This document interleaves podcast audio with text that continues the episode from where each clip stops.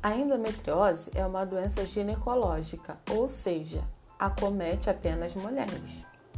Ela acontece quando partes do tecido interno do útero, chamado endométrio, fixa em outras partes do corpo, como abdômen, bexiga, intestino, rins e outros órgãos. Todo mês, o endométrio passa por mudanças de acordo com o momento do seu ciclo menstrual.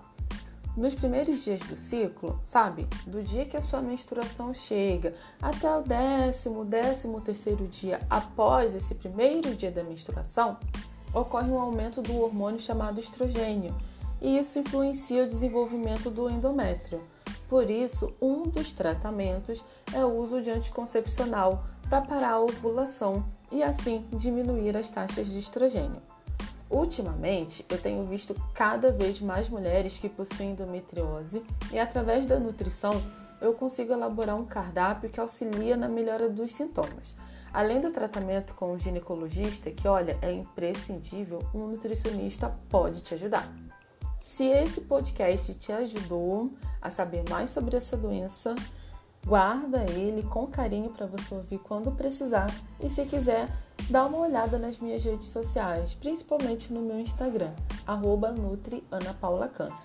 Um abraço!